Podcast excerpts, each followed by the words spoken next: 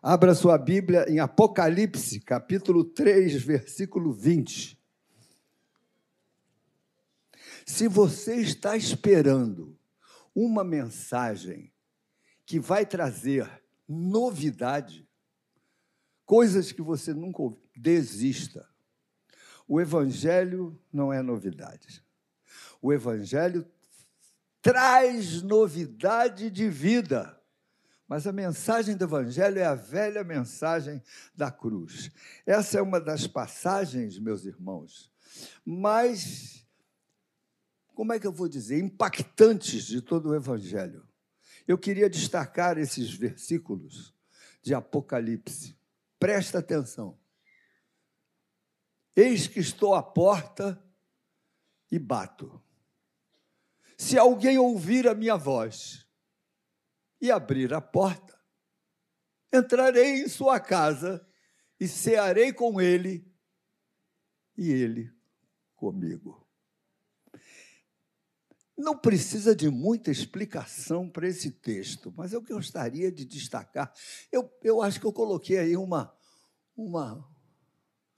É isso aí, ó. Eis que estou à porta e bato. Vocês estão notando nesse, nesse quadro, eu achei interessante, por isso que eu pedi para projetar, é que não tem maçaneta do lado de fora da porta. A maçaneta está pelo lado de dentro. A porta só é aberta pelo lado de dentro. Eis que estou à porta e bato. A primeira pergunta que surge é: quem está à porta? É Jesus, aquele que nasceu, encarnou, habitou entre nós, nasceu numa manjedoura, tem poder para bater nas portas humildes, porque nasceu numa manjedoura. Que viveu entre nós, entendeu nossas dores, venceu nossas tentações, curou os enfermos, que derramou o seu sangue por nós na cruz do Calvário, ressuscitou dentre os mortos, é o Jesus que está, foi, que subiu aos céus, é o Senhor que, que é o nosso sumo sacerdote hoje para sempre. Quem está à porta é Ele.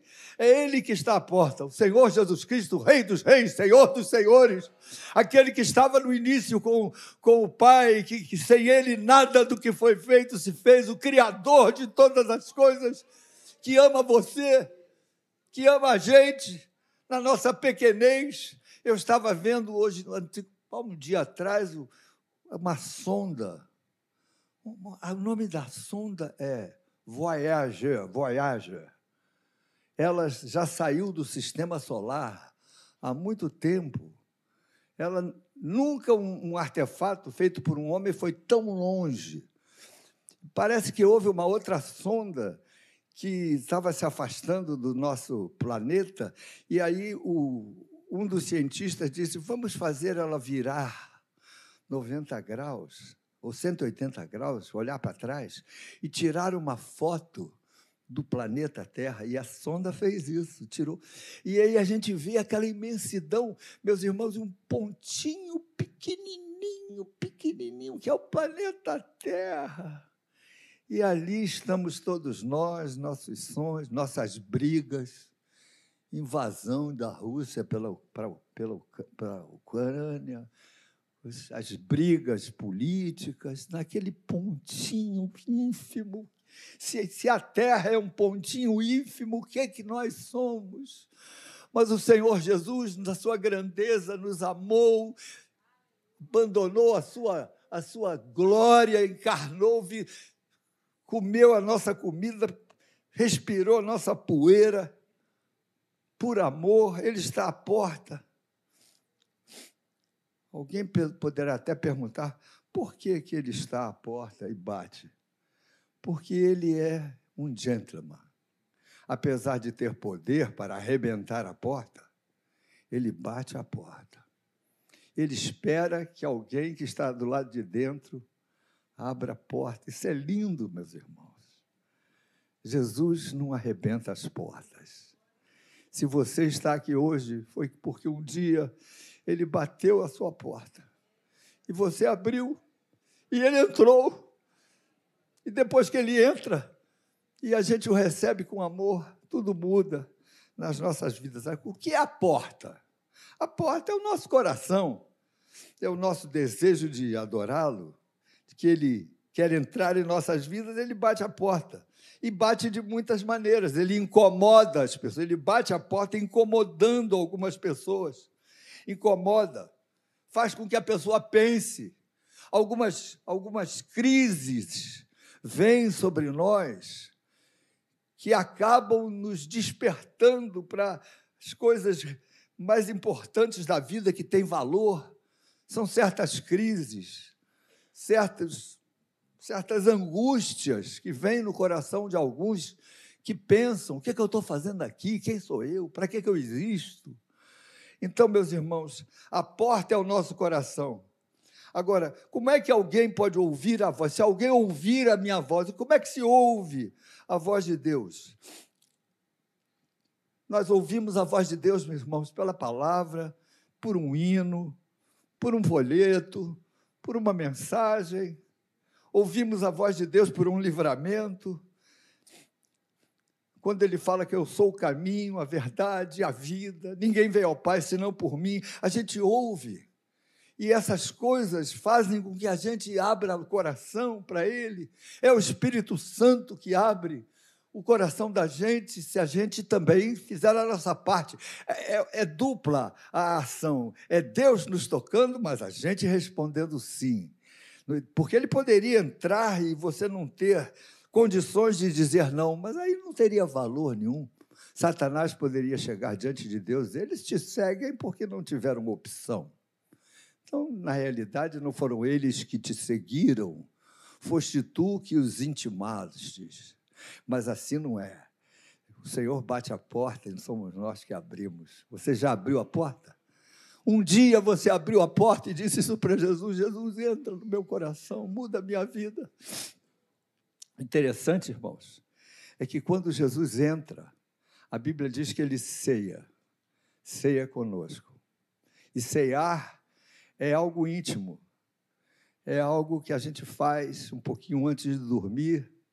Provavelmente, em algumas casas, eles fazem a ceia já de pijama. A gente coloca o meu, eu coloco o meu pijama e vou tomar meu leite gelado. Antigamente com bolo, hoje em dia sem bolo. Não posso mentir. Um pequeno pedacinho. Ceia é, é, é momento íntimo é momento em que nós estamos com os nossos queridos. Jesus quer participar dos seus momentos íntimos. Agora, quando Jesus entra numa casa, existem algumas consequências. Quando ele entra, tudo muda. E eu fiz um, um eu e minha esposa fizemos assim um, um estudinho sobre o que, que acontece nas casas em que Jesus entra. E a gente tem na Bíblia algumas passagens que mostram que quando Jesus entrou, alguma coisa mudou maravilhosamente. Querem ver? Primeiro, casamento em Caná da Galiléia. João, capítulo 2.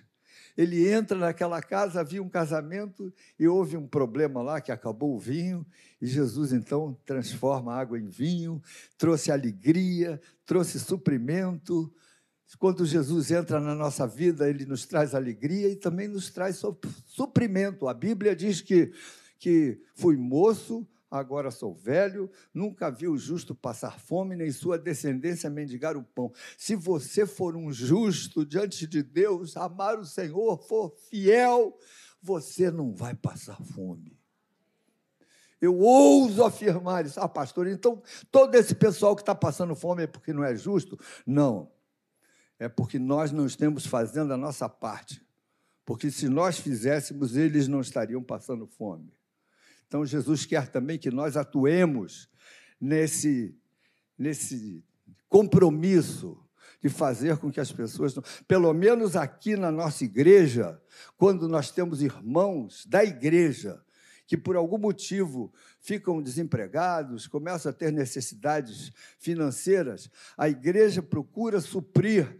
Alguns nós não sabemos o que está acontecendo aí, nós não somos não temos culpa. Mas se você chega na secretaria, ou chega para os pastores, eu sou membro aqui da igreja, mas está faltando alimento na minha casa, experimenta fazer isso, falando isso comigo. Experimenta. Fala comigo. Pastor, eu sou membro aqui da igreja, amo o Senhor, e lá em casa não tem nem arroz nem feijão. Quero ver você falar isso. Estou esperando você falar comigo. O arroz é o tio João. E o feijão é com o Brasil. Ah, pronto.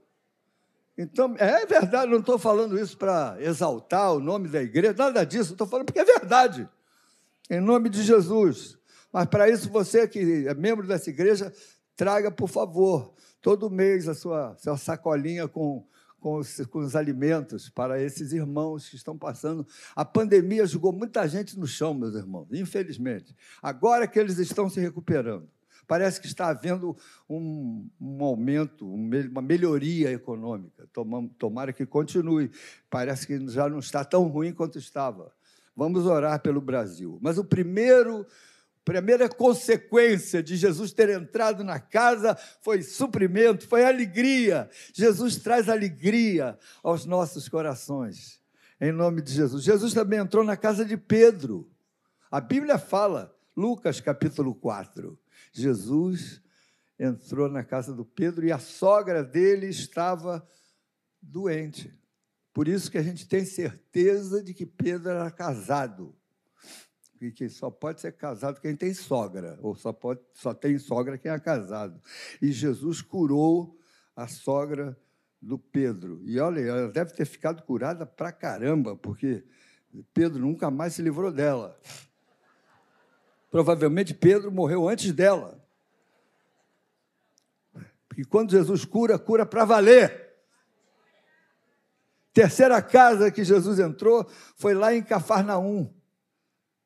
Diz a Bíblia em Marcos capítulo 2, versículo 1, que ele estava em casa. E lá em casa aconteceu uma coisa interessante: havia uma multidão de pessoas e desceram um paralítico por, por as cordas para que eles, perto de Jesus, tiraram as telhas do telhado e Jesus curou aquele paralítico. Houve um milagre, houve uma restauração. Na casa que Jesus entra, existe milagre. Você deve fazer a experiência com Jesus. Deixa Jesus entrar na tua casa você vai ver o que é que vai acontecer. A, a outra casa que Jesus entrou foi na casa de Levi capítulo 5 de Lucas. Levi era um, um, cobrador de impostos, Mateus também conhecido, e Jesus o chama e ele se torna um dos discípulos de Jesus. Jesus perdoa o passado de Mateus, porque Mateus era um cobrador de impostos e provavelmente ele explorava algumas pessoas lá que com, com, a sua atividade, mas Jesus o levanta, Jesus o perdoa, Jesus usa o Mateus na sua obra. Quando, quando Jesus entra numa casa, sempre acontece alguma coisa maravilhosa. A outra casa onde Jesus entrou está descrita em Lucas capítulo 8, foi na casa de Jairo. A filhinha de Jairo estava morta. E Jesus entra na casa de Jairo e leva vida. Tabita, levanta.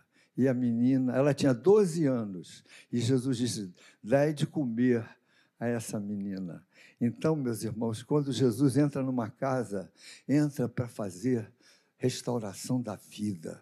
Quem sabe alguém aqui me ouvindo e na sua casa, sua casa anda meia meio escurecida, está faltando vida na sua casa. Jesus pode fazer isso na sua casa, na sua vida. A outra casa que nós lemos que Jesus entrou foi em Lucas capítulo 10. Jesus entrou na casa de Marta e de Maria. Jairo estava morto. Jesus chega quatro dias depois. Lázaro não. Lázaro, o que, é que eu falei? Ah, não, eu mudei. Jairo foi anterior. Agora foi. Jairo é do capítulo ponto 5, o Lázaro ponto 6. Ele entra na casa do, do Lázaro, que já nem estava lá, Lázaro já estava enterrado, e Maria quedou aos pés de Jesus. E ela escolheu a melhor parte. Quando Jesus entra numa casa, ele faz com que a gente escolha a melhor parte. Glória a Deus. Você precisa escolher a melhor parte. Deixa Jesus entrar na sua casa, que você vai escolher a melhor parte. E também entrou ressurreição. Ah, Senhor, se tu estivesses aqui, meu irmão não teria morrido. Minha filha, eu sou a ressurreição e a vida. Aquele que crê em mim nunca morrerá. Ou não morrerá eternamente. Morre fisicamente, a menos que Jesus não, não volte, nós vamos ter esse momento. Mas para nós evangélicos, a morte não é o desespero, não é a tragédia, não é o, o drama sem solução. A morte é uma promoção. A morte é um até breve. Um dia chegaremos lá, juntos, vamos nos encontrar com você. O pastor Paulo Romero, muito meu amigo, que de vez em quando vem aqui, aliás, precisa vir mais vezes, ele disse: Paulo, eu creio que Jesus ressuscita mortos. Eu prego essa palavra do, do Lázaro. Então, quando eu vou num enterro, eu chego baixinho assim, no, no caixão, eu não falo alto porque eu não quero passar vergonha. Então, se ele não quer passar vergonha, é porque ele não crê totalmente, não é? Talvez seja por isso que não aconteça. Ele diz assim: levanta em nome de Jesus. Ele falou, ainda não aconteceu, Paulo, mas eu falo porque eu creio que pode acontecer. Eu falei, então por que você não fala alto? Eu falei, calma, eu, eu tenho amor próprio. Bem, são mistérios, meus irmãos, que a gente um dia vai conhecer. A morte não estava no plano A de Deus. A morte é plano B. A morte, nós somos os culpados de haver morte, porque o pecado entrou na criação e, a, e apareceram os espinhos e os abrolhos. Vocês sabiam que antes do pecado não havia espinhos nem abrolhos? Isso aconteceu por causa do pecado. Mas Jesus entrou na casa de Lázaro e houve ressurreição. A outra casa que Jesus entrou foi na casa de Zaqueu. Zaqueu, eu, hoje eu vou almoçar na tua casa. Vou posar lá na tua casa. E levou logo os discípulos. E Lucas 19 descreve a entrada de Jesus na casa de Zaqueu. E Zaqueu se converteu, meus irmãos. Zaqueu teve um encontro com Jesus. O próprio Senhor falou: hoje entrou salvação nessa casa. Quando Jesus entra na nossa casa, entra a salvação, meus irmãos. Nosso nome é escrito no livro da vida. O meu destino já não é mais um inferno. Nós cristãos cremos que existe uma salvação eterna por causa de Jesus Cristo. Quando Jesus, você crê nisso? Essa é a grande diferença. Se você não crê nisso, você está perdendo tempo aqui. Vai para a praia, cara. Para que estar na casa de Deus se você não crê na ressurreição nem na vida eterna? É muito sério o que eu estou falando. Meu filho, outro dia, chegou para mim e disse: Papai, eu aprendi algumas coisas. Eu aprendi que Deus tem ovelha, filho e discípulo. Nunca mais eu vou esquecer o que o meu filho me falou. Ele disse: Papai, nós temos. Jesus tem. E nós, como pastores, temos ovelhas, temos filhos e temos discípulos. Você podia vir aqui, vamos quebrar o protocolo? Foi você que me falou.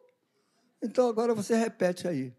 Como é que é esse negócio de Jesus então, tem ovelha, tem filho e tem discípulo? O que, que é isso? Só para dar um plano de fundo, a gente entende que todo irmão da igreja é ovelha. E a gente vai correr atrás para que ele não se afaste dos caminhos do Senhor. Algumas ovelhas, às vezes, mordem o pastor. A gente entende isso, não morde ela de volta. Né? Mas quando a gente está trabalhando com liderança, entendendo que essa palavra é para liderança, não é para a igreja. Nós temos filhos e discípulos. Então, a ovelha, o pastor vai sempre correr atrás. Quantas vezes precisar, ele corre atrás. Na, na, na parábola do filho pródigo, quando o filho pródigo, que tem um pouco mais de intimidade, falou para ele assim: Olha, eu quero ir embora. O pai não ficou, por favor, não vá embora, meu filho. Ele falou: Não, tudo bem, você pode ir. Quando você quiser voltar, eu estou aqui te esperando. Então, quando a gente fala de liderança, a gente entende que tem hora que a pessoa quer ir embora. Não adianta você ficar implorando para ele ficar. Diferente da ovelhinha que a gente corre atrás. E existe um, nível maior de intimidade, de relacionamento, que é o discípulo. Por incrível que pareça, o discípulo tem mais intimidade do que às vezes o próprio filho. E com os discípulos, quando Jesus estava sendo. Ele estava falando sobre tem que comer da minha carne, tem que beber do meu sangue. Muitos começaram a ir embora. E os discípulos falavam: Senhor, eles estão indo embora. E ele falou assim: Você não quer ir também? Vocês não querem ir também? E aí Pedro falou: Para onde iremos nós, se só tu tem palavras de vida eterna? Isso mostra, irmãos, que discípulo, ele quer estar do lado de Jesus. Mesmo que às vezes não concorde com tudo, porque, irmãos, a gente não concorda com tudo. Né? Quantas coisas na vida. Amar o nosso inimigo, a gente não consegue concordar com isso. Mas não é mandamento de Jesus? A gente até então, concorda, mas não consegue cumprir. Isso. Tem coisa que está na Bíblia que a gente tem dificuldade de botar em prática. Mas é mandamento de Jesus, mesmo que eu não concorde, eu vou fazer, porque só Ele tem palavra de vida eterna. Muito obrigado. Aleluia. Então Jesus entra na casa de Zaqueu e leva salvação. Mas também Jesus entrou na casa onde foi realizado o cenáculo, na última ceia. Ele disse assim: Eu estou ansioso para comer, para participar da ceia com vocês. E Jesus entra naquela casa e Lucas 22 descreve essa passagem. E Jesus então tem comunhão com os seus discípulos e ele disse: É a última vez que eu vou beber desse vinho com vocês. Um dia eu vou bebê-lo novo na glória. Então lá houve comunhão. Quando Jesus entra em casa, existe comunhão. E é por isso que nós valorizamos a reunião da igreja, a reunião com vocês, a comunhão. Nós queremos orar juntos, queremos interceder por aqueles que estão precisando de uma libertação, de uma cura, de um consolo na alma, de uma restauração da alegria. Tem gente aqui, meus irmãos, com o coração pequeno, partido, triste, saudoso. Tem gente aqui com o coração com receio. Eu, como pastor de quase 10 mil pessoas, vocês não calculam o número de vezes que alguém chega para mim e diz: Pastor, ora por mim. Eu fiz uma biópsia, eu fiz um raio-x, eu fiz um exame. Pastor, eu estou com um carcinoma no pulmão, um carcinoma no, no, na articulação do quadril, um, um sarcoma no quadril. Eu, eu estou com, com, com uma. Meu filho está com uma, uma leucemia, pastor. Vamos orar. Eu creio que Jesus me cura. Irmãos, isso é comunhão. Se você fica em casa, você não tem a comunhão. Por isso que a Bíblia diz: onde estiverem dois ou três reunidos, aí estarei no meio deles. Precisa estar junto, precisa vir para a igreja.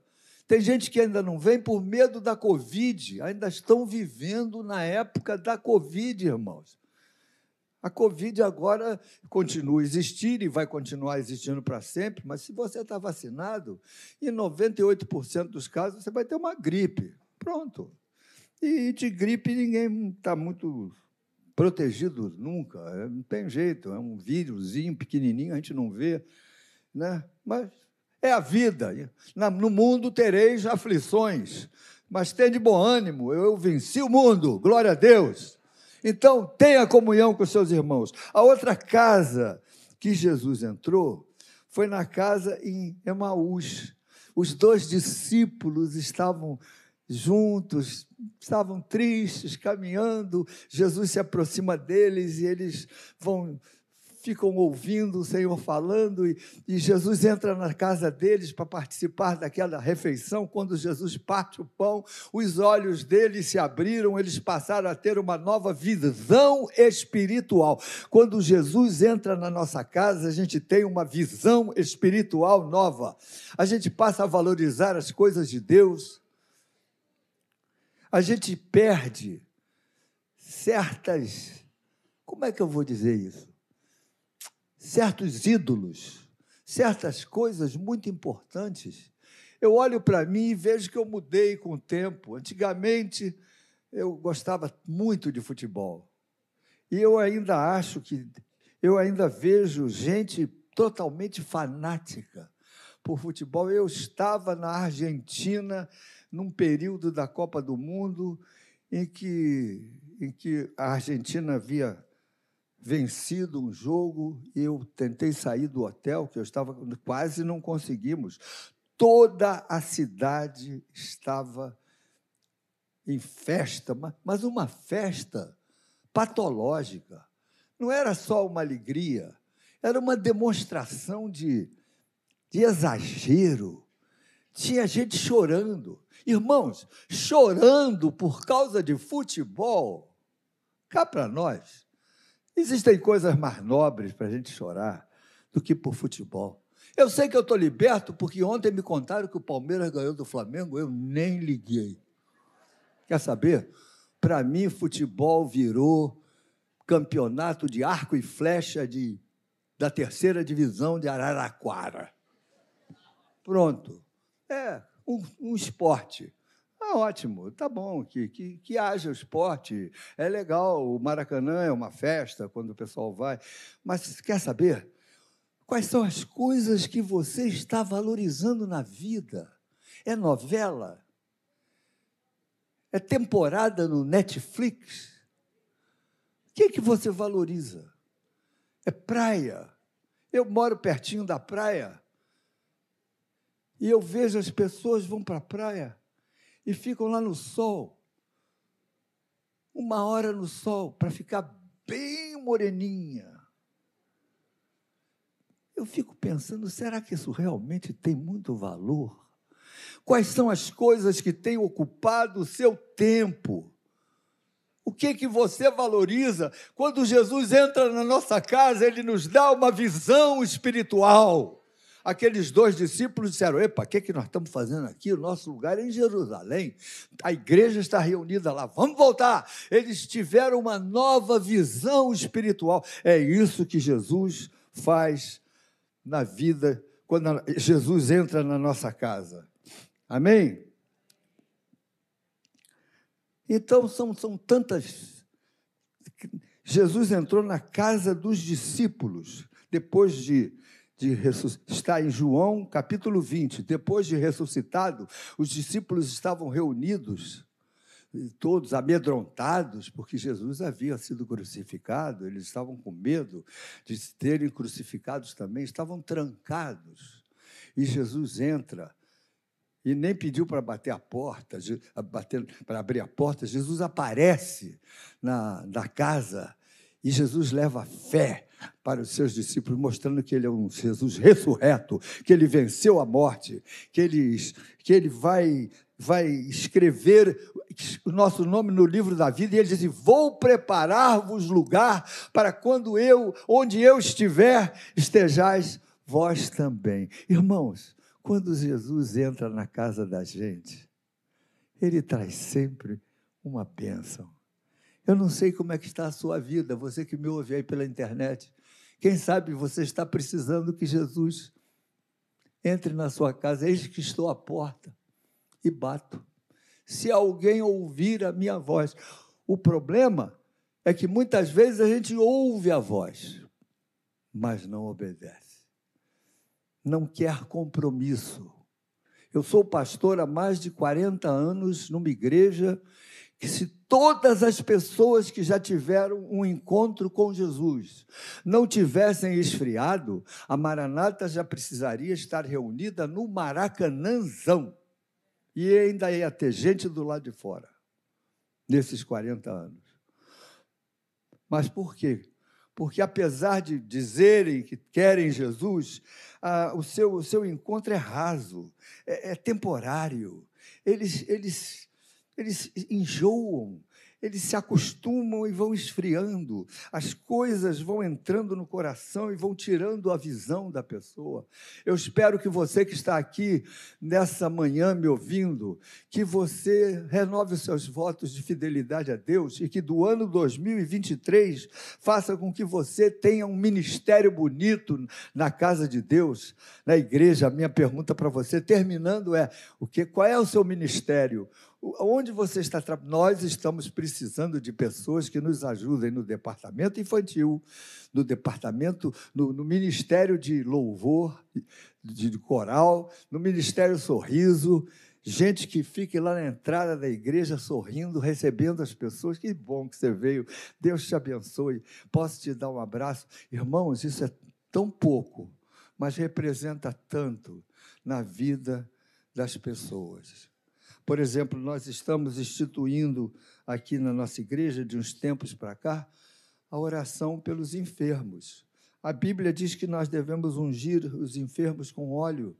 E a gente está fazendo isso, tanto que todo culto a gente fala: se você está enfermo, não vá embora. Quando terminar a reunião, venha que nós queremos orar por você com unção com óleo. Eu tenho tido algumas experiências interessantes nesse sentido, porque não é toda hora, mas também não é raro, você está enfermo? Não. Então você está precisando de oração? Eu só quero te dar um abraço. E eu fico pensando, não, ela quer receber um abraço. As pessoas estão precisando de se sentir carinho, sentir, como é que eu vou dizer? É, a pessoa, a igreja é lugar do abraço. E aqui nós temos um bom costume. Homem abraça homem, mulher abraça mulher, criança abraça criança, velhinho abraça velhinho, velhinha abraça velhinha e, e velhinha pode me abraçar também, que não tem problema. E eu, eu abraço todo mundo. A Bíblia diz isso, que as mulheres devem ser nossas filhas, as mais idosas devem ser nossas mães. É isso que a Bíblia nos ensina, meus irmãos. E nós aqui queremos que você, quando vier à igreja, se sinta acolhido. Porque quem, quem permite que Jesus entre no seu coração, ele isso traz uma alegria na sua alma. Não vá embora com o coração triste. Se você está com o coração triste, venha para a oração também. A gente não vai ungir com óleo, porque você não está doente. A gente unge com óleo quem está doente. A gente não unge com óleo quem está representando o filho que está doente. Mas nós oramos pelo filho com você. Irmãos, o, reino está precisando da sua participação.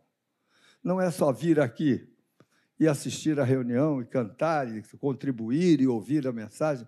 Você precisa participar. Jesus precisa entrar na sua casa para valer. E Deus vai abençoar a sua vida. Amém.